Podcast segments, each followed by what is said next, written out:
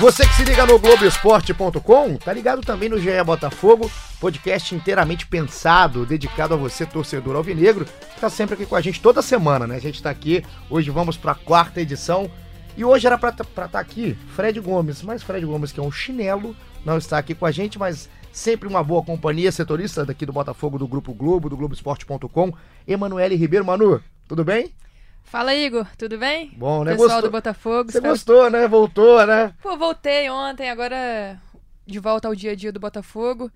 Semana passada eu participei do podcast com Vitória. E hoje voltando também com uma vitória, né? Então a torcida do Botafogo pede para que você esteja sempre aqui Pé com as quente, vitórias, pé pé quente. quente, a nossa Manu. E hoje, já que o Fred chinelou, estamos com um convidado aqui, cada vez mais especial, nossos convidados.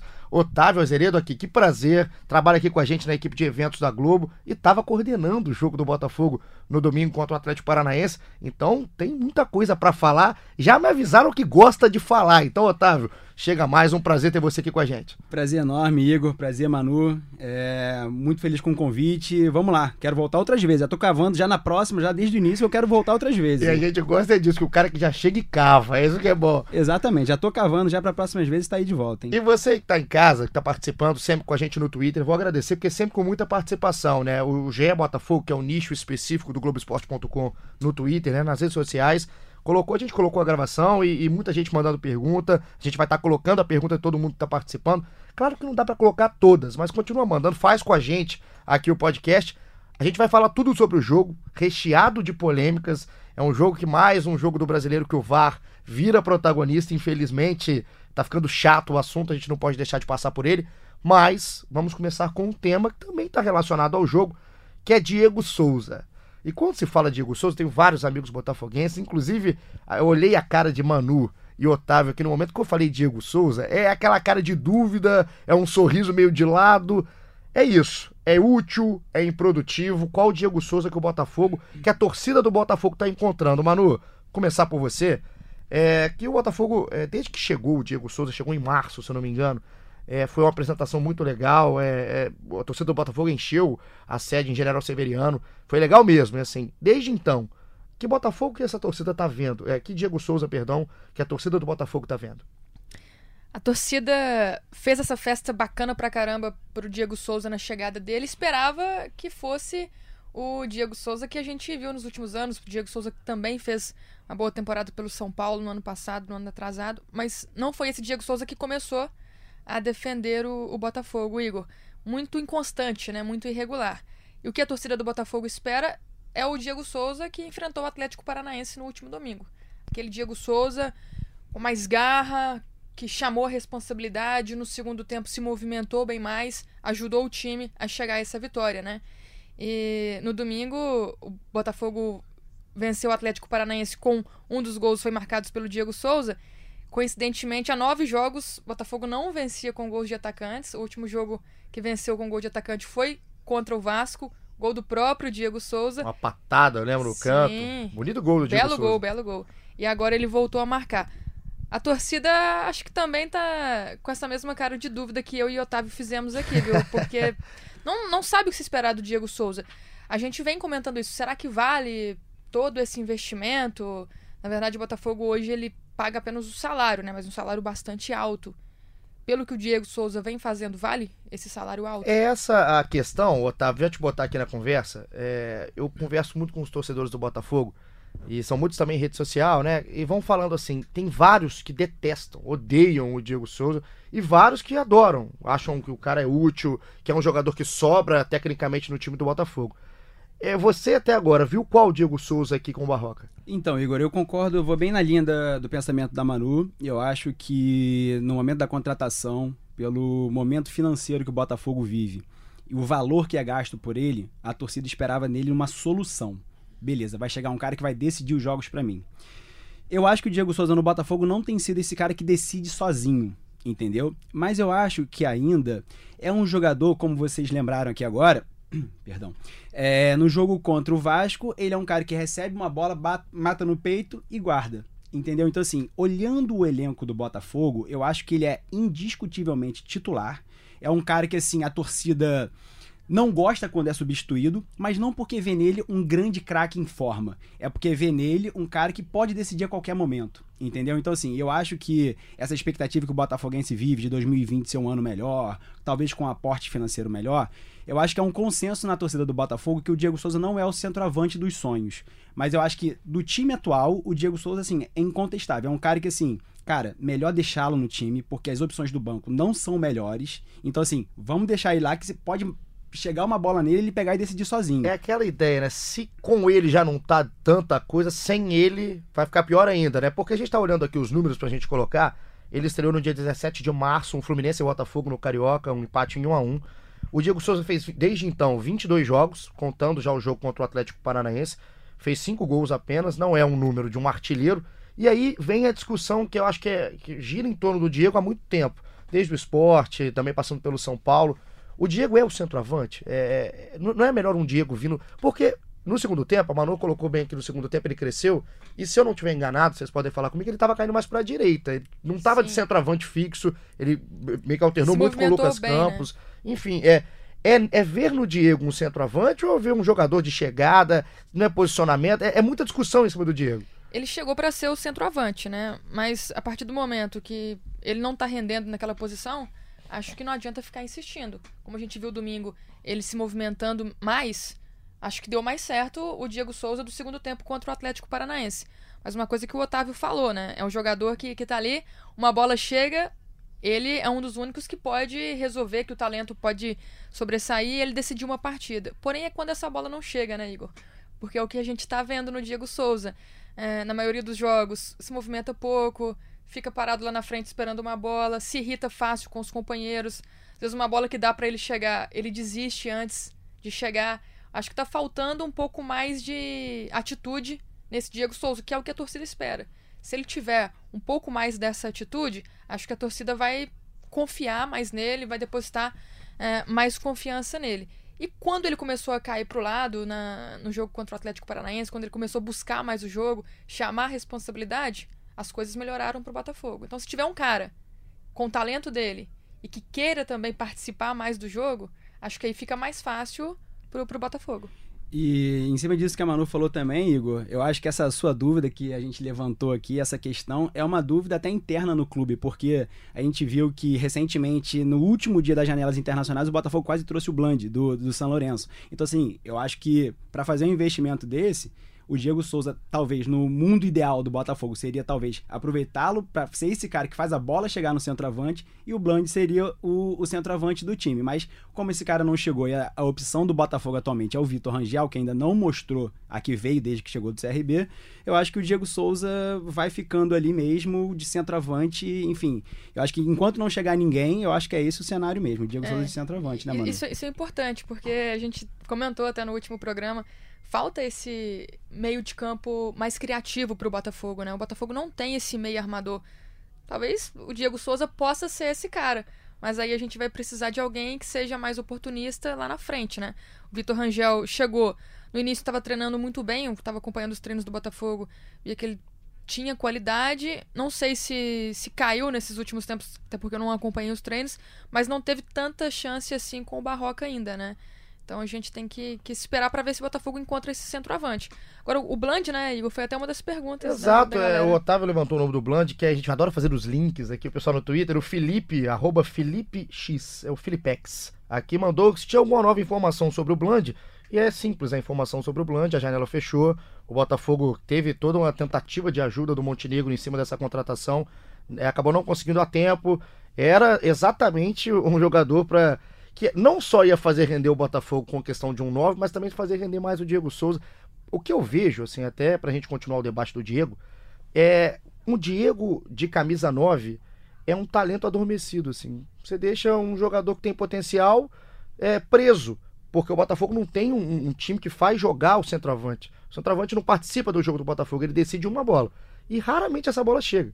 Então, se você esperar o Diego Souza ser esse cara com 34 anos, que vai vir, vai buscar jogo, vai aparecer na área para definir, o Diego vai morrer no primeiro tempo. E numa resenha aqui, na, até na redação mesmo, Igor, é curioso porque assim, a gente estava falando disso exatamente sobre essa questão do Diego Souza ser centroavante, ou de repente um camisa 10 ali que chegasse com a bola. E o pessoal aqui lembrou, né, que quem entre aspas, inventou um pouco o Diego Souza nessa função foi o Tite, né? Porque assim, o Diego Souza estava rendendo muito bem há um tempo atrás no esporte com o André de centroavante, o famoso André Balada. tá lá com o nosso Renato. e, e o Diego Souza chegando, né, de trás. E aí, foi aquele momento que o São Paulo contrata ele para ser o camisa 9, porque o Tite levantou essa bola. E se a gente fizer um esforço aqui de memória, é, um mês antes da Copa de 2018, o Diego Souza estava sendo um dos nomes possíveis da lista do Tite como reserva para camisa 9. O Você Diego lembra? Souza, ele, ele, ele foi, ele foi convocado e utilizado pelo Tite como camisa 9. É, é meio Se você pegar o cenário atual do, do Diego Souza, é meio surreal. É um pouco surreal, porque o Diego Souza, é, numa visão de, de muita gente, ele não é um camisa 9. E eu acho que até na visão dele, ele não é um camisa 9. Não acredito que o Diego Souza se veja como um centroavante. A carreira inteira do Diego Souza se fez como um cara mais meio campo. E no esporte estava funcionando muito bem. E muita gente, como eles, é, é, com o André na época, o André, sim, é um jogador com característica total de, de área, é um definidor, enfim. Ele, ele misturava muito, né? O Diego fazia às vezes de atacante, o André vinha pra colocar, porque tem qualidade técnica, mas muita gente confundia que o, André, que o Diego naquela época já era centroavante. Não era. O Tite realmente pode ter sido um dos responsáveis por essa mudança de característica de ambiente do Diego Souza dentro de campo. Você falou, Igor, nessa questão da, do desperdício, né? Será que ele não está sendo desperdiçado ali na frente, sozinho? No jogo contra o Vasco mesmo, o Otávio falou daquele golaço. Um cara diferenciado, né? Porém, eu, eu acompanhei esse jogo no, no Newton Santos. Até o momento que ele fez o gol, a minha crônica seria Diego Souza praticamente nulo. Ele fez o gol, mudou. Foi o, salvador do jogo. Mas será que vale a pena esperar que, que uma bola chegue, que ele salve uma partida e pagar mais de 300 mil reais de salário por mês pra esperar, às vezes, um gol ou uma vitória? O Acho que, que pode, pode ser mais fazer, produtivo. o que eu acho assim que a gente pode tentar aqui pensar, porque um centroavante o Botafogo não tem. Um centroavante que seja pra decidir, pra chegar ali e tomar a camisa 9, né, em questão de número, só por questão de posicionamento. Mas o que a gente pode tentar imaginar são alternativas ao Diego Souza na frente, usando no meio com dois jogadores mais rápidos. Não precisar ter um trio de ataque como está sendo com o Luiz Fernando Pimpão e o Diego Souza. Talvez o Diego vindo de trás com os dois jogadores mexendo na frente. É, é uma alternativa ao Barroca. Pois é, cara. E outra coisa também que, dentre dessas opções, né, dentre dessas al- alter- alternativas que o Barroca tem, uma coisa que o torcedor do Botafogo tem percebido muito, que a gente conversa aqui na redação também, é até quando o Barroca vai ficar preso nesse sistema que aparentemente são três volantes, um cara à frente da zaga, dois volantes que sa- sabem sair jogando sem dúvida nenhuma, dois abertos e o Diego Souza na frente. Então, assim, é até curioso, quando a gente monta a escalação do Botafogo no campinho, lá na escalação da TV Globo, a gente vê um buraco ali no meio, entendeu? Então, assim, será que toda essa discussão do Diego Souza. Poxa, será que ele é centroavante? Será que ele tá. Será que é um cara útil pelo preço que o Botafogo paga? Será que a gente não estaria, assim, elogiando ele muito se o Botafogo de repente tivesse um camisa 10? Por exemplo, a torcida do Botafogo vai querer me matar agora, mas talvez o Léo Valência é um cara que tenha mais essa função de armador no elenco. É um cara super contestado, é, vive de altos e baixos, amado e odiado pela torcida do Botafogo, mas eu acho que junto com o Diego Souza é talvez o cara que mais provoca essa discussão de bar, vamos dizer assim, entre a torcida do Botafogo. É que assim, algumas pessoas acham, cara, mas olha só, o Léo Valência ganha bem também e, pô, não, não joga isso tudo. Mas ao mesmo tempo, é o cara da bola parada, é um cara que tem. É, um- é uma cabeça pensante que poderia ser essa função de 10 de tentar fazer a bola chegar no, no Diego Souza. Só que ainda não houve nenhum jogo, Léo Valência titular e Diego Souza no ataque. Eu achava que poderia ser uma- um teste, pelo menos. Concordo com você, Otávio. É uma das coisas que defendo também. Vamos analisar o elenco do Botafogo hoje.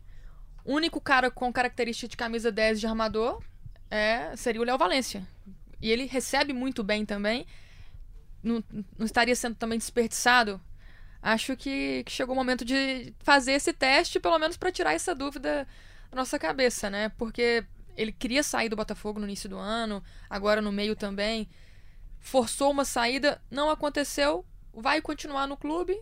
Por que não dar uma chance para ver se essa dupla funcionaria bem, né? Eu acho que falta um armador Botafogo, não adianta ficar é, depositando todas as esperanças no João Paulo, no Alex Santana, é, esse meio de campo lento e pesado, não. Acho Até que, que pelas vale a pena- características, né, mano? Eu acho que, assim, quando você tem um meio-campo com o Alex Santana, com o João Paulo, com o Cícero, quem quer que seja ali fazendo a- a- o trio com eles, é, um- é- é pesado, fica engessado se você depender desses jogadores para fazerem a armação. Só que eu vou fazer o contraponto aqui de vocês é, ao Léo Valência junto com o Diego Souza. não é muita gente cansada no time, não. É assim. eu vejo, eu acho que muito torcedor do Botafogo quer me dar um abraço no momento agora, porque eu, eu olho o Léo Valência e me dá preguiça. Assim. O Léo Valência é um jogador que. Ele. Não sei se é só falta de oportunidade. As oportunidades que ele, ele teve sequência em um certo momento e ele entrega muito pouco. A, a qualidade que a gente sabe, isso que acho que irrita mais o torcedor, porque ele tem qualidade. A bola no pé, ele tem. Só que ele quer jogar. O Léo Valência tá afim de jogar, não me parece o Igor quer sair abraçado pela galera, entendeu? Ele quer sair daqui do podcast e a torcida do Botafogo abraçando ele. Porque realmente, Igor, é uma brincadeira, assim, é porque realmente é muito contestado. É, eu entendo o que você esteja falando. Agora, sim, eu acho que seria inviável, por exemplo, um time com Cícero, Alex Santana, João Paulo ou até mesmo o Bochecha, Léo Valência e Diego Souza. A gente tá falando de seis caras que não tem muita velocidade. Eu acho que para jogar o Léo Valência, é... talvez o Barroca teria que mexer nesse esquema. Talvez a gente. Talvez o Botafogo talvez tivesse que voltar a jogar com dois volantes, como jogava com o Zé Ricardo, abrir mão desse, dessa figura na frente da zaga. Dois volantes, de repente, um cara aberto, que atualmente tem sido o Rodrigo Pimpão e Luiz Fernando, né? Assim, torcemos muito, acho que isso é um consenso no, no meio do futebol, que o Birubiru volte a ser uma opção de aberto ali. Léo Valência na frente, desculpa, Léo Valência ali no, centralizado no meio de campo nessa linha de três e o Diego Souza na frente. Eu acho que é a única forma do Léo Valência entrar, porque eu não vejo o Léo Valência entrando na, no lugar de um desses ponteiros, porque aí realmente eu concordo 100% com você. Vai ficar um time muito cansado, muito pesado, sem velocidade. E rodaria quem nesse esquema? Aí, acho que a Manu é uma pessoa que tá lá mais nos treinos do que eu. Eu acho que assim, na verdade, Igor, é... eu não vejo o Eduardo Barroca abrindo mão desse esquema atualmente. Eu acho que ele é muito é, crente nesse esquema de um cara à frente da zaga. Você vê que o Cícero não é um grande marcador, mas é um cara que sabe sair jogando. Então, assim, o Eduardo Barroca prioriza muito isso no time dele. E isso vem desde o sub-20. Campeão sub-20 campeão sub é, brasileiro em 2016 era, jogava da mesma forma, era o Bochecha que fazia essa função.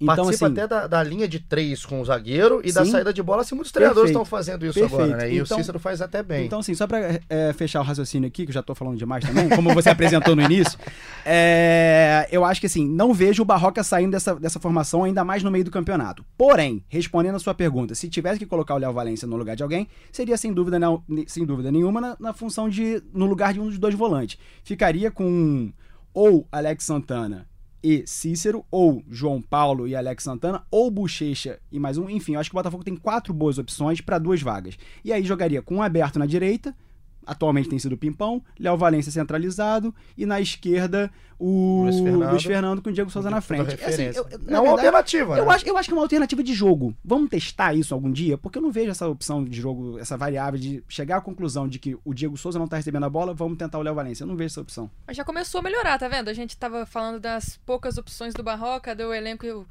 fraco do Botafogo que a gente tá com quatro jogadores para colocar dois e a gente não sabe quem colocar, né? E pelo no menos meio de campo ali. Ali atrás, se o Botafogo tem algo, algo, a se comemorar, é que os volantes do Botafogo hoje eles dão alternativas. Assim, é, a gente tem o Bochecha, a gente tem João Paulo e Alex Santana. O Alex Santana tem sido os grandes jogadores do Botafogo na é temporada. Eu, eu acho que o Cícero não sai do time, é o jogador mais utilizado pelo Barroca hoje. Eu apostaria para colocar o Léo Valência na saída do João Paulo. Porque o Alex Santana, pelo menos, é um cara que pode decidir o jogo também, né? Numa bola de fora da área. Acho que ele é esse elemento surpresa do Barroca. No, e num time que tem chegado pouco, né, Manu? O Alex Santana tem um cara que chuta de fora e o Cícero que é ótimo na jogada aérea um time que chuta pouco, assim. São é... alternativas ao ataque. Né? Exatamente. Eu acho que. E olha só, só pra não sair linchado daqui, ah. pelo amor de Deus, eu não sou nenhum fã do Léo Valência, tá ah, tá bom? Eu preciso ia, ponderar eu isso aqui. Eu ia terminar assim. Eu só queria testar uma vez que, como a Manu falou e ela concordou comigo, ela tá vendo os treinos mais do que eu. Ele é um cara que, dentro do elenco do Botafogo, que não tem grandes opções, ele é o que mais se aproxima de um camisa 10. Então é só uma sugestão que eu dou, de Sim. repente fica aí pro Barroca ouvindo o nosso podcast depois no Globoesporte.com. Pelas características, é, é, o que a gente está falando, né? Mas precisa ter essa oportunidade, a gente precisa ver os dois jogando junto para avaliar melhor, mas não sei também se tá no momento de o Barroca se dar o luxo de fazer testes, né? Eu gosto disso, eu gosto quando os dois vêm, quando estão tudo afinado ali, né, Maro? E Otávio eu sou totalmente contra. Léo Vanessa pra mim é banco, tamo junto e vamos continuar aqui. Agora vamos passar pro jogo, só um detalhezinho final, já que a gente falou tanto de dúvidas sobre o Diego Souza, tem uma coisa que a gente tem que elogiar. É, apesar dele, ele sempre foi um jogador muito é, temperamental, né? Explosivo. E no Botafogo, só um cartão amarelo e nenhuma expulsão. Então, é, são 22 jogos, um Diego Souza, que se você parar para pensar, num período, um recorte de 20 jogos pro Diego Souza, você imagina um jogador que toma cartão pra caramba, que vai estar tá sempre suspenso, caso até que é muito do Carly, que é um jogador que faz muito essa reclamação no Botafogo, e o Diego tá, tem passado ileso, mesmo com VAR, mesmo com tudo, o Diego tem passado ileso. E até nos bastidores também, Igor. É, um cara de grupo, só elogios dos companheiros, do Eduardo Barroca, nos treinos sempre tranquilo, um ambiente diferente, né? O Diego Souza, versão 2019, tá mais calmo. O Diego Souza com 34 anos, maduro, né? Amadureceu aí o Diego Souza. Mais maduro e feliz que tá no Rio, né? Saiu de São tá Paulo, bem, tá feliz né? aqui no Rio de novo, né? Não gosta tanto do, do, Rio quanto ele gosta do Recife, exato, mas gosta exato. muito do Rio também. Tá na praia, tá na barra. Se dá bem aqui também. Então, isso a gente termina o tema Diego Souza, porque o pessoal também quer saber do jogo, né? O jogo foi no domingo, o Botafogo venceu o Atlético Paranaense por 2 a 1 E, rapaz, é, é... eu tava vendo o jogo, o, o primeiro, o primeiro tempo do jogo. O Botafogo foi dominado no início do jogo e eram chegou um momento, se eu não estiver errado, eram 10 finalizações do Atlético Paranaense contra uma do Botafogo e parecia que a qualquer momento ia acontecer uma catástrofe para o time do Barroca no jogo. Isso a história mudou, o jogo mudou e o jogo recheado de polêmica, que já já a gente vai falar de todas. É, é um, um Barroca para ficar mais assustado com o primeiro tempo, com aquele início, 20, 30 minutos, ou um Barroca para também é, elogiar um poder de superação dentro do próprio jogo? Os dois, Igor. Tem que ficar bastante assustado. Eu ouvi o primeiro tempo pela rádio, é, não assistindo novenas imagens, eu fiquei aterrorizada. Falei, Você é uma menina do rádio? Sou uma menina do ah, rádio, pô. Rapaz. Acredita nisso? Nova, nova, né? É. Aprendi com o vovô. É. Do rádio e do podcast. De tudo. Ela, ela é, vai todas, a Manu. Então, é, eu fiquei pô, preocupada com, com o time do Botafogo. Quando eu cheguei em casa, assisti um pedacinho do segundo tempo. Ali o Botafogo já, já conseguiu a virada, né? Aí eu me acalmei. Falei, o Barroca conseguiu colocar esse time no eixo. Muito importante a participação do Barroca nessa mudança de postura do Botafogo. Não sei como, como aconteceu ali no intervalo, mas a conversa e a mudança também de estilo ali no segundo tempo deixou o Botafogo bem mais solto em campo para buscar essa virada. Agora, é importante também as escolhas, né, do Barroca, Igor, nesse, nesse jogo aí no segundo tempo, as mudanças foram certeiras. Uma delas com a entrada do Lucas Campos, que mudou o jogo. Clínico o Barroca. Assim, o Barroca. A gente vai olhando aqui a tabela já passando, continuando dentro do jogo, mas o Botafogo hoje é, é sétimo, tá em sétimo lugar com 22 pontos. Então tá o São Paulo em quinto com 24, o Corinthians em sexto com 24, aí já vem o Botafogo com 22, perto de um São Paulo galáctico, é, entre aspas, um Corinthians estabilizado com o Carilli. Abaixo, o Internacional, que tem um, um time a gente olhar tecnicamente muito melhor que o time do Botafogo com 21 pontos. Ceará e Bahia fechando a primeira página com 20. Essa é a situação de momento de um Botafogo. Se a gente fala tanto de talvez alternativas, de um time que precisa ter de variáveis, às vezes o Barroca faz um trabalho de resultado. Pode não ser o trabalho de desempenho, mas de resultado, né, Otávio? Não tem muito o que reclamar. Igor, concordo 100% com você. Eu acho que no momento que a gente está falando de um time que não tem tantas opções e está em sétimo lugar no campeonato, é, é o famoso clichê, tá tirando leite de pedra, eu acho sim. E o Botafogo esse ano, no Campeonato Brasileiro, eu tava dando uma olhadinha aqui, até fiz uma anotaçãozinha aqui dos jogos do Botafogo, que foi vitória e que foi derrota. O Botafogo e o torcedor, do torcedor botafoguense sempre se identificou com aquela fama de Robin Hood. O Botafogo sempre foi aquele cara que chegava lá, ganhava do Palmeiras, ou então ganhava do São Paulo, do Flamengo, times bons, melhores que o Botafogo, e aí quando o Botafogo precisava se afirmar no campeonato e em busca de algo maior, perdia com todo respeito para uma Chapecoense em casa, entendeu? Então assim, nesse ano o que eu tô achando curioso é que o Botafogo tirando ali de repente o jogo do Grêmio em casa, que o Grêmio tava com time de reservas, o Botafogo ganhou de quem tinha que ganhar e perdeu para quem, entre aspas, poderia perder. É o aceitável, né? Exatamente. Eu acho que o torcedor do Botafogo parar e pensar que perdeu pro São Paulo, perdeu pro Palmeiras. Goiás fora, você viu que o Vasco ganhou na última rodada, porém, na época o Goiás estava um pouco melhor. É, perdeu pro Santos, pro Flamengo e ok, perdeu para os reservas do Grêmio, que é uma derrota que o torcedor do Botafogo não aceita muito. É a mais sentida, né? É a mais sentida, talvez. Em pelo... casa, né? No momento bom do Botafogo no, no Nilson Santos. Exatamente, mano. Em casa contra um time reserva do Grêmio. E o Botafogo ganhou de Fortaleza, Bahia, CSA, Fluminense e Vasco. São dois clássicos abertos, mas não vejo. Eu, eu, na minha opinião, Fluminense e Vasco e Botafogo estão no mesmo patamar. É, Havaí e Atlético Paranaense. Então, assim, o Botafogo, pelo menos, se ele conseguir fazer isso até o final do campeonato, ganhar de times, talvez, com menores investimentos ou investimentos iguais ao seu, o Botafogo cons consegue a primeira, o primeiro objetivo do campeonato, que é se manter na primeira divisão. Você falou um negócio muito legal, cara, assim, que eu concordo também, acho que a discussão é, parte um pouco daí, até pra gente ver como que tá bom no questão de, de resultado do Barroca. O patamar do Botafogo não foge do patamar do Vasco, não foge do patamar do Fluminense, tanto em é, questão financeira, questão técnica, eu acho que não foge. Mas na tabela, o Botafogo fugiu muito deles. O Botafogo tem 22 pontos, o Vasco é 15 com 17, o Fluminense é 16 com 12. E a zona de rebaixamento que começa com o Cruzeiro, o Cruzeiro tem 11 pontos. São 11 pontos de diferença do Botafogo. O Gustavo Poli veio aqui no, no nosso, nosso segundo episódio do podcast e acho que com muita clareza, muita lucidez, falava da briga do Botafogo contra o rebaixamento, contra a parte de baixo da tabela.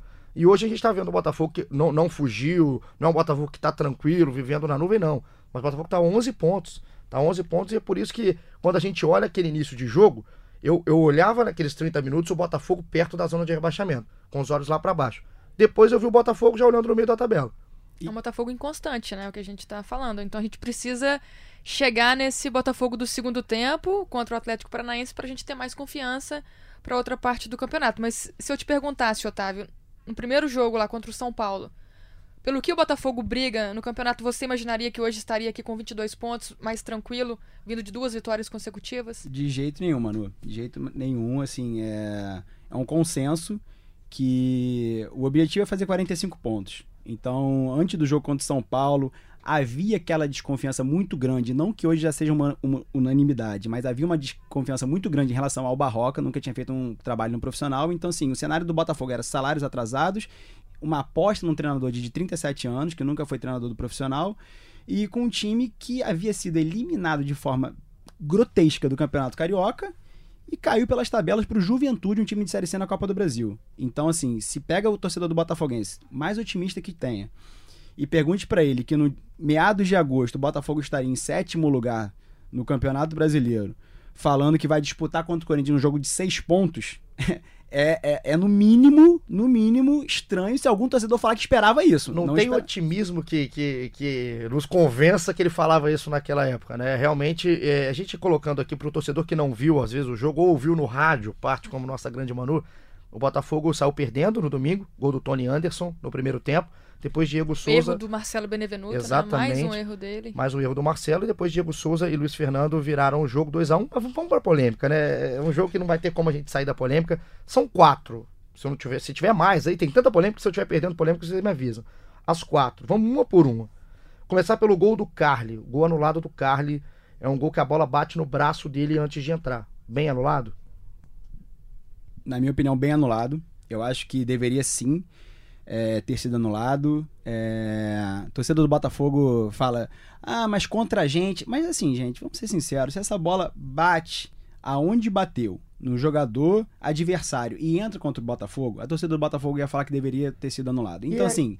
Eu acho sim que deveria ter sido marcado na, na regra nova. Quando a gente essa fala disso, regra, essa regra nova, a gente acho que está bem claro que numa ocasião como essa, no ataque, a bola bate ali onde bateu e entra, eu achava que deveria sim ter sido anulado o gol do Botafogo. Então, Concordo bem anulado, né, também. Né, Concordo. Bem anulado. Vamos passar para. Essa não tem polêmica, essa é só uma questão de VAR, que o VAR também viu esse lance do Carly e viu o lance do pênalti do Pedro Henrique no Lucas Campos.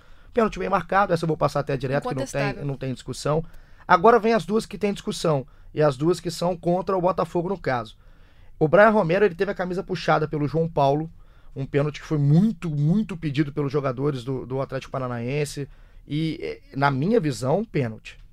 Também acho que foi pênalti, foi muito puxado o Brian ali, né? 100%. 100%. Testamos a camisa boa do Atlético Paranaense, a gente vê que não rasga. Boa marca, né? Boa marca, não vamos fazer patrocínio aqui do fornecedor de material esportivo, mas vimos que não rasga, porque muito puxado, muito puxado. Sem dúvida, outro pênalti não marcado. E foi numa rodada que teve um pênalti marcado de puxão, né? Do Pablo Marino, David Braz, um jogo do Flamengo contra o Grêmio. E aí, inclusive, compararam muito, compararam assim, muito é, é, a questão de, de, a diferença de, de visão de um árbitro de vídeo para o outro árbitro de vídeo. E... Na nossa central da Pito lá na Globo, a gente falou exatamente isso. É um lance muito parecido. enfim, é. Vamos chegar a um consenso, né? Que isso chegue lá, o Gaciba, nosso amigo Gaciba aqui, enfim. É, que chegue a um consenso do tipo, isso aqui, o que, que é pra ser feito, né? Porque não pode no sábado acontecer uma coisa e no domingo acontecer outra. Não pode ter dois Não pesos. Quando é dentro da mesma rodada, o negócio Chama fica mais atenção, Exato, né? fica mais feio, fica mais claro, né? Então é um pênalti que não foi marcado, tem razão em reclamar o Furacão. E aí tem um lance, esse talvez seja o mais polêmico de todos, inclusive estava conversando com o Otávio ontem, a gente estava preparando aqui o nosso podcast, e é um, é um empurrão, né, do Carly no Madison, se eu não me Sim. engano, e aí pedem o pênalti, enfim. É, me expliquem o que aconteceu nesse lance. É difícil, né? Tem tanta coisa acontecendo naquele lance ali. Acho que houve sim o, a falta do Carly no Madison, mas antes o João Paulo também parece que sofreu uma falta dentro da área ali, antes desse lance do Madison, né? Então acho que, que não deveria ser marcado nada. Manu, eu vou cometer aqui uma inconfidência no podcast, tá? A gente tava aqui na redação e o nosso Salve Espínola, nosso brilhante Salve Um Espínola. abraço pro Sálvio. Brilhante. E como todo ser humano, é, como todo bom ser humano, né? Parou aqui pra ouvir a gente e reconheceu que ele falou: Caraca, eu tinha visto no Seleção Sport TV, que tem aquela, aquele quadro A Regra é Clara, eles recuperaram o momento do tranco do Carly. Só que, se for pra gente recuperar aquele lance por inteiro, é, desculpa, Igor, eu não vou lembrar agora o nome do cara que mata a bola no peito pro Madison che- chegar chutando. É, esse cara está completamente impedido. Sim, outra irregularidade. Está completamente impedido. E o Salve falou: caramba! E o Salve estava escalado ontem na central do apito no nosso jogo de rede, da segunda campeã aqui no Sport TV. Ele falou assim: eu vou pedir para entrar no pré-jogo agora para eu me retratar, porque no seleção eu confirmei que deveria ter sido sim pênalti do Carlos, só que eu não vi esse impedimento. Lembrando que o VAR, quando tem que analisar um lance de pênalti, é todo lance de pênalti é analisado, parte daí. É de um possível pênalti no caso. Só que ele tem que analisar o contexto inteiro do lance. E se o cara recebe impedido, é uma ação que foi feita antes do pênalti. Então, o certo a se marcar seria o impedimento do ataque do Atlético Paranaense. Sim, eu acho que teve duas irregularidades, tanto o impedimento quanto acho que teve uma falta também no João Paulo. Mas esse lance é polêmico porque tem tanta coisa pra ser discutida, né? Então, E assim, o, o, o legal, assim, né, entre aspas, é que o lance do impedimento, ele acaba com todos os outros. Porque Sim. é um lance de fato, tá impedido, não precisava nem ir ao VAR, já só, só receberia lá o aviso da cabine. Então, reclamação sem sentido essa. das quatro reclama dos quatro lances, vamos colocar polêmicos assim, o gol do Carly bem anulado, o pênalti do Pedro Henrique e do Lucas Campos bem marcado. Então, o que fica devendo é esse puxão de camisa do, do João Paulo no Brian Romero, já que tem esse impedimento no lance do Atlético Paranaense antes do pênalti, que seria pênalti do Carly no Matson. Correto? Perfeito. Temos um consenso aqui, 100%? Certo. Rapaz, eu vou chamar vocês mais vezes, É, né? Que a tá gente não, vendo, né? não tem discussão. O Edgar, o Edgar, se estivesse aqui, também setorista do Botafogo, estaria falando. O Edgar é magro, ele levanta as mãos, parece um polvo aqui na cabine. Mas um abraço também pro Edgar. Ele ia analisar todos os lances, Todos. desde o primeiro minuto do segundo tempo até chegar no pênalti. Teríamos Pô, 90 minutos de podcast aqui do Botafogo só pra analisar os lances, mas um abraço pro Edgar, pro Fred Gomes também, que tava lá na cobertura do jogo. E tava louco, tava- virou fotógrafo, Fred, faz foto, faz Dia dos vídeo. pais, faz né? tudo. Tava feliz pra caramba Um Fred. beijo aí pro Fred Gomes também ligado. Então vamos passar. O Botafogo então venceu por 2 a 1 foi a 22 pontos. Já quero colocar a tabela do Botafogo que tá focado 100% no brasileiro. Joga no dia 17 de agosto, que é sábado, Corinthians e Botafogo e Itaquera. Um jogo de- que vira esse jogo de 6 pontos, porque eles estão muito próximos na tabela. Depois é só na outra semana, segunda-feira, Botafogo e Chapecoense. Um jogo que é no estilo Robin Hood que falou aqui o Otávio. É um jogo que tem que ganhar os pontos, não pode perder esses pontos para esse Robin Hood não se concretizar. E fecha o mês, no dia 31, Internacional e Botafogo, o jogo no Beira Rio, no sábado. Essa é a sequência do Botafogo. Como é que tá essa preparação, Manu, pro jogo com o Corinthians? Igor, na semana passada eu quero retomar porque eu vim e falei, né, que eu queria sete pontos nesses próximos três jogos. O Atlético Paranaense já conseguiu meus três. Contra o Corinthians, acho que. Você não quer um ou três? Quero um. Você Quero quer um. um? Quero um. Então Acho você dá- obriga uma vitória contra o Inter. Não. Chato. Antes tem a Chapecoense em menina, casa. então, então é verdade. Então você já ganhou Contra três, Inter é aquele, jogo, é aquele jogo que o Otávio falou que é aceitável perder, né? Mas o empate, Então é se isso. vier fora de então casa, seria são melhor. os três com o Furacão, você quer um contra o Corinthians e quer os três com a Chape Acho justo um sete. contra o Corinthians. Botafogo tem um retrospecto bom contra, contra eles, né? E além disso, esse jogo de seis pontos seria muito importante para a continuidade do, do Botafogo aí no campeonato. E legal que o Corinthians tem dois jogadores suspensos, né? Cássio e Danilo Avelar não jogam, já são duas baixas importantes para o time do Carilli. E tem a volta do Gabriel, que é esse jogador que deixa a defesa do Botafogo mais segura.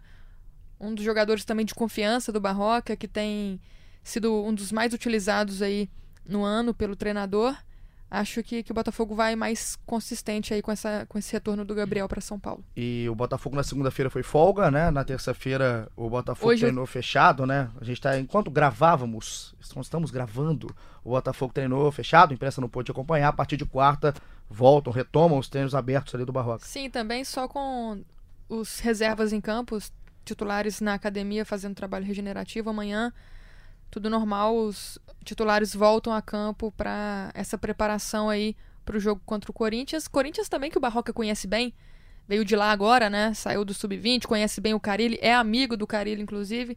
Acho que o Barroca vai ter aí uma, uma semana importante e conhecimento para preparar o time para esse jogo. E sabe o que vai ser legal nesse jogo? É um confronto de ideias bastante definidas, né? E, e sistemas defensivos fortíssimos. O Corinthians já é conhecido há muito tempo, desde o trabalho do Tite, e o Carilli só aprofundou esse sistema defensivo do Corinthians que é forte. Mas se você olhar o Botafogo, o Botafogo só tomou 13 gols no brasileiro. Fez 14, aí tá o grande problema. Mas toma 13 gols em 14 rodadas. É, é um saldo bem positivo de uma defesa, de um sistema defensivo bem estabilizado.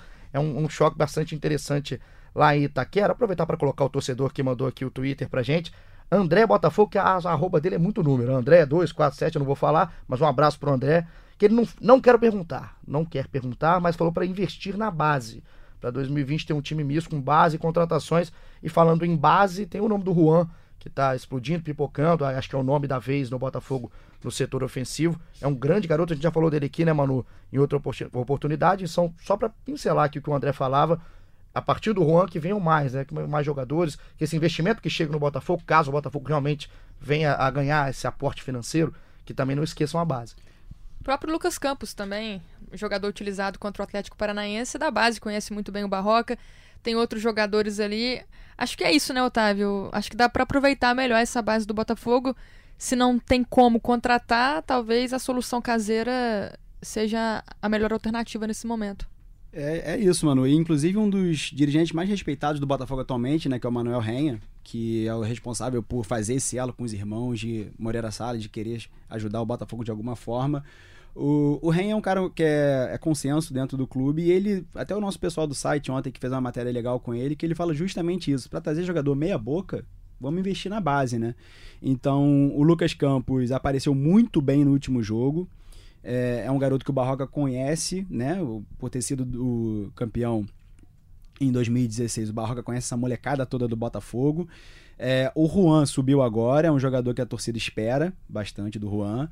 É, se fala muito, né, do Caio Alexandre, que é um moleque que é o volante lá do, do Júnior, só que o Botafogo não quer queimar etapas, porque o Botafogo já precisou queimar etapas. Acho que é o caso do Luiz Henrique, aquele atacante que apareceu muito bem. Ele era titular do Botafogo com 17 anos, com pôster na loja oficial do clube. Então, assim, a Estreou gente. contra o Sampaio Correia, isso, fazendo É, gol. Fazendo gol, fez Sim. gol pra caramba. Então, assim, acho que o Botafogo aprendeu um pouco isso. A, a, a opinião do Renha lá dentro é muito importante pra gente não queimar etapas com os jogadores. E o Botafogo tem feito um processo muito interessante, que é emprestar jogadores, mas não é emprestar jogador, com todo respeito, pra Nova Iguaçu. É, por exemplo, o Sassá foi emprestado pro Náutico e voltou arrebentando no Botafogo. O Igor Rabelo também foi emprestado pro Náutico, por coincidência, e voltou arrebentando. Então, assim, hoje em dia a gente sabe que o, o Ezequiel tá jogando muita bola no esporte, foi eleito craque do Campeonato Pernambucano. É, eu tenho um amigo aqui nordestino, torcedor do esporte aqui na redação, e ele fala: pai, deixa o Ezequiel comigo, pai. Joga muito, pai. Tá muito Então, assim, elogiado, né? Tá muito elogiado. Então, é assim. aquele tipo de empréstimo que você vai ter um retorno técnico. Você não quer se livrar de um jogador no seu elenco. Você quer que ele volte com um Sim. retorno técnico Lucas Campos seu mesmo time. foi duas vezes emprestado, ia ser emprestado novamente ao Paraná, não deu certo. Tá sendo aí aproveitado pelo, pelo Barroca, né? E é legal o que você falou, Otávio, porque é uma coisa que a gente tem que elogiar esse trabalho na base do Botafogo. O trabalho de integração também é muito legal. Eu tô lá sempre nos treinos, sempre tem gente do sub-20 treinando com os profissionais. É importante para dar esse corpo, né, pros garotos. E a expectativa, né, Manu, é que a partir de 2020, já com o CT, né, que saiu essa, recentemente, que talvez não do modo ideal, mas existe a grande expectativa para que a partir de janeiro é, pelo menos a base já vá pro CT Sim. lá, que a gente não sabe se vai ser espaço Lonier, enfim, como é que vai ser chamado o CT do Botafogo, e que essa integração aconteça cada vez de forma mais efetiva, né? Acho que só ganha o clube com isso, ainda mais no cenário financeiro que o Botafogo tem, acho que é muito importante. né? E a gente falou do Lucas Campos aqui, só aproveitar para falar pra galera que tá escutando o podcast, tem matéria com ele no site, o Fred Gomes conversou com ele, ele fala do desânimo que ele tava sentindo, tipo, de nenhuma confiança em voltar ao Botafogo, e agora de o jogo contra o Atlético Paranaense ter sido o jogo da virada pra ele, né? Pra Talvez carreira a dele. redenção ali, né, do Lucas Sim, Santos. e agora é- Campos, perdão. E agora ele vai tentar eh, mudar a cabeça de todo mundo no Botafogo, porque o contrato dele vai até 31 de dezembro desse ano, então talvez ele seja o jogador que, que possa render muito aí pro time até o fim da temporada. E a Manu, você acompanha os treinos mais do que eu, né, Manu? Assim, a- mas é um consenso isso. Eu acho que a confiança para um jogador de futebol é tudo, né, cara? Porque assim, é, se o cara conquistar essa confiança de ir pra dentro e dar certo. Por exemplo, outro cara criticado é o Marcinho, lateral direito. Não vou me estender muito nisso, não. Esse, mas aí, o, o esse cara... aí vale, vale até um podcast, porque o Porque- que vem de pergunta sobre o Marcinho, pra ir Então, embora, pra ficar, é O. Marcinho é um cara que foi elogiado pelo Tite na convocação da seleção brasileira.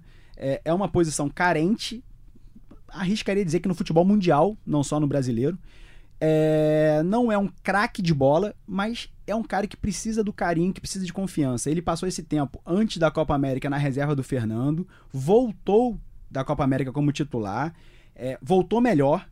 E, inclusive, ele chegou a falar isso, né? Do tipo, foi bom esse período sabático pra mim. Me fez é, repensar um monte de coisa, atitudes e tal, e recuperar a confiança. Então, assim, o Lucas Campos tendo essa confiança de tentar um drible ir pra dentro, dar certo, eu tenho certeza que no próximo jogo ele vai arriscar mais e é assim que desponta um, de repente, um futuro no Botafogo aí. E teremos podcasts falando de Lucas Campos, então, ao longo da temporada e falando de todos esses personagens do Botafogo que, por enquanto, vão dando resultado ao time do Barroca. Vamos chegando ao final, o papo foi bom, hein? O papo passou rápido, né? E assim, Manu, antes da gente terminar, é, também lá no globoesporte.com barra Botafogo, você já vai direto na página do Botafogo, tem uma entrevista muito interessante, inclusive estava lendo antes da gente gravar, que é com o Nelson Mufarrege, e acho que todo torcedor que quer saber mais sobre Moreira Salles, talvez os nomes mais falados aí no- no- nos grupos de botafoguenses, nos bares, enfim, em qualquer lugar, tem gente falando até sozinho esse nome. É, para você que quer saber um pouco mais, vá no site, né, Manu? O que, que você pode pincelar É, pra gente sim. destacar? A gente elogiou bastante o Barroca. O Morfarred também fala muito bem do Barroca, fala que, que vê um futuro promissor pra ele no Botafogo. Além de falar de futebol, ele fala do, do Moreira Salles, uma entrevista muito bacana feita pelo nosso amigo Fred Gomes, né? Acho Tá, tá importante. trabalhando, hein, Fred? tá hein? trabalhando pra caramba. Rapaz, Acho interessante a gente, o clube abrir as portas nesse momento pra falar, pra se pronunciar, né? A entrevista com o Nelson ainda falta algumas coisas, né? A gente tentou buscar mais coisas, ele às vezes fugiu ali das perguntas, mas foi interessante ele aparecer pra falar. Ele fala essa questão do Moreira Salles que eu achei muito legal é que ele deixou as portas abertas para o projeto ser implantado, disse que não tem vaidade, não tem ego nenhum, que se amanhã o time virar, né, o Botafogo SA aparecer, ele sai do cargo, ele sai da presidência e deixa ali o clube para para quem quiser e souber gerenciar, né? Também tem a questão do Moreira Salles dos irmãos que uma carta que eles enviaram ao clube junto com a com o estudo feito pela Ernest Young, né? Eles dizendo que não querem ser donos do clube, não, não querem ser acionistas majoritários, que a única contribuição deles nesse momento foi encomendar o estudo, então pro Botafoguense também que espera que os irmãos cheguem, abram a porta e sentem na cadeira da presidência, isso não vai acontecer. Até para esses botafoguenses, são vários aqui que mandaram perguntas nesse estilo, nesse sentido. Aqui o Mauro pergunta que quando que essa parceria com os irmãos Moreira Salles vai efetivamente se concretizar. Tem gente perguntando que quando entra o dinheiro, já entra, tem perspectiva de entrar dinheiro até o fim do ano. Como é que tá essa situação? Então, a possibilidade já é a partir de janeiro de 2020, né? Depende dessa reunião no Conselho Deliberativo, dessas mudanças no estatuto, que não são muitas, são coisas pequenas, né? E também de investidores. Aí que, que tá o problema. O Botafogo precisa de investidores para que esse aporte financeiro eh, se concretize, né? Então, pessoas interessadas em participar desse projeto, em participar da, da Botafogo SA, precisam aparecer para que esse dinheiro chegue ao clube, né? E a, a, a torcida espera já para 2020. Ah, o Botafogo já vai montar um time para disputar o Campeonato Brasileiro, para disputar a Copa do Brasil. Não podemos dizer se isso vai acontecer ainda, mas há sim a expectativa de pelo menos um pequeno aporte para já aliviar essa, essa, essa dívida do clube e para contratar jogadores que cheguem com status de protagonista. E, Manu, eu até recomendo pro torcedor alvinegro aí que tiver muito curioso, é, tem um podcast esclarecedor do Rodrigo Capello, provavelmente vocês já falaram sobre isso aqui com o CEO da UI, né, da Ernest Young, e ele bota exatamente o, bota, o torcedor botafoguense situado no que ele pode esperar. É, os irmãos Moreira Salles cansam de repetir que não querem ser, querem ser donos do Botafogo, uh, mas eu tenho informação de que o estudo que eles compraram, que eles encomendaram para a Ernst Young é um estudo muito caro. Então, se, por exemplo, os irmãos pararem só por aí, já tem que agradecer muito a torcida do Botafogo, porque é um estudo muito caro, é um estudo muito complexo. Então, assim. É... E um estudo que traz boas alternativas, né, Otávio? Exatamente. Assim, é, é um estudo muito caro mesmo. E. Palpite, eu acho que dentre esses investidores, os irmãos vão estar. Mas Sim. não é aquela coisa que o torcedor do Botafogo achava e sonhava, né? Desse disse-me-disse que acaba acontecendo, de chegarem dois irmãos com 300 milhões dentro do clube. Não é isso que vai acontecer. Eles não serão acionistas majoritários, mas acredito que serão desses investidores aí que o Botafogo procura. E importante, Manu, que você estava falando sobre, respondendo esse torcedor que perguntou até quando, é, desculpa, a partir de quando esse dinheiro vai entrar, eu acho que está bem claro que é a partir do ano que vem. Porém, existem alguns conselheiros e torcedores ilustres, né, essas figuras famosas pelos corredores General Severiano, como Cláudio Good, como Carlos Augusto Montenegro, eles já entenderam, eles e outros torcedores que não que acabam não acaba não saindo nome na imprensa, já entenderam que para esse projeto dos irmãos Moreira Salles dar certo em 2020, depende 100% da permanência do Botafogo na primeira divisão. Então, assim, esse dinheiro. Porque assim, o Botafogo até pouco tempo estava com dois meses de salários atrasados. Aí o torcedor vê: ah, por pouco o Botafogo não trouxe o Bland, que é um bom jogador do São Lourenço. Agora o Botafogo está tentando o Neilton. Enfim, é, isso tem explicação. Isso são esses torcedores que colocaram as contas praticamente em dia. O Botafogo está com pouquíssimos dias é, de salário atrasado e entenderam que precisa de uma peça ou outra para dar opção ao Barroca. Repito, infelizmente, com o caso do Birubiru, a gente não tem mais essa opção ali de aberto, que era uma contratação que o Botafogo estava apostando muito. É, enfim, de ter essa opção no elenco para o Botafogo, no mínimo, repito, como o Gustavo Poli falou aqui, primeiro garantir 45 pontos. Faltam 23 pontos em 24 jogos. Vamos lá que dá, Fogão. Vamos lá que dá, Fogão. e aí, assim, né, né, nessa mensagem de esperança do nosso Otávio Azeredo, a gente vai finalizando aqui nossa quarta edição do GE Botafogo. Gostou, Otávio? Um prazer enorme, Igor. Só queria agora dar parabéns pro Botafogo. Ontem fez 115 anos, nessa semana fez 115 anos. Botafogo Futebol Clube, como diria Alex Escobar, falando de NBA, né? Então, assim, 115 anos de muita glória e que os próximos 115 sejam melhores ainda. Obrigado pelo convite, um prazer enorme. Espero voltar. Comecei cavando e vou terminar cavando. Quero voltar, hein? Vai voltar. Obrigado pela participação. Obrigado mesmo. Bem legal. É muito legal Pô, quando. Gostei, viu? O é... Otávio tá convidado a. Tá convidado. Quando a gente vezes. gosta, a gente fala. Depois, quando ele sair, a gente fala é... ao contrário. Mas aí é, foi ótimo. Foi ótimo, Otávio. obrigado. Boas opiniões. E contribuição muito bacana do Otávio aqui. Você também tá, Manu? Pô, Depois valeu, Igor. Ter escutado o jogo pelo rádio veio aqui para falar com a gente, falou muito bem. Pô, obrigada, obrigada. E é, acrescentando aí o que o Otávio falou, 115 anos do Botafogo, dia 12 de agosto. Parabéns para o clube, a gente espera mais glórias, melhores tempos aí nos próximos anos, né? Dia 12 de agosto, aniversário não só do Botafogo, mas também do meu pai. Ah. Vou aproveitar e vou falar aqui. Um abraço pro seu Toninho, lá em Resende Costa, Minas Gerais. Tá com, tá com idade perto do Botafogo, o seu Toninho? Não, mas não, né? tantas né? glórias quanto. Ah, graças a Deus. Então, histórias que não começaram hoje, nem a do Botafogo, nem do seu Toninho. E falar também questão de base, amanhã, quinta-feira, né, vai ter uma matéria especial lá no, no Globoesporte.com sobre um projeto que o Botafogo está desenvolvendo na base, que pode até gerar um retorno financeiro para a galera ficar ligada lá. Então você que está em casa, hoje você ficou com a gente, muito obrigado pela companhia, pela participação no Twitter. Você que quer ouvir aqui os, as outras edições né, do podcast do Botafogo, do GE Botafogo, vai em globesport.com/barra podcasts, acha o do Botafogo, tá o cachorrinho lá. E aí você clica, ouve as outras edições, tem Manu, tem Edgar, tem Fred Gomes, e agora a gente está aqui com o Otávio, promete voltar. E quer ouvir do rival também? Eu sei que você gosta de secar, vai lá no rival, dá, escuta tudo que a gente está fazendo. Obrigado por estar tá apoiando o nosso projeto. E a gente volta ou a qualquer momento com edições extraordinárias que o futebol carioca sempre nos proporciona, trabalhos e momentos não tão interessantes, mas também toda semana sempre com a sua companhia. Fica ligado no Twitter, a gente está sempre por lá e um grande abraço. Diego Souza e Caio, ambos com histórias distintas nos seus clubes, o Caio tentando se afirmar e sabendo que falhou no gol de empate do Botafogo. E o Diego Souza que digamos é a estrela da companhia, veste a histórica camisa 7.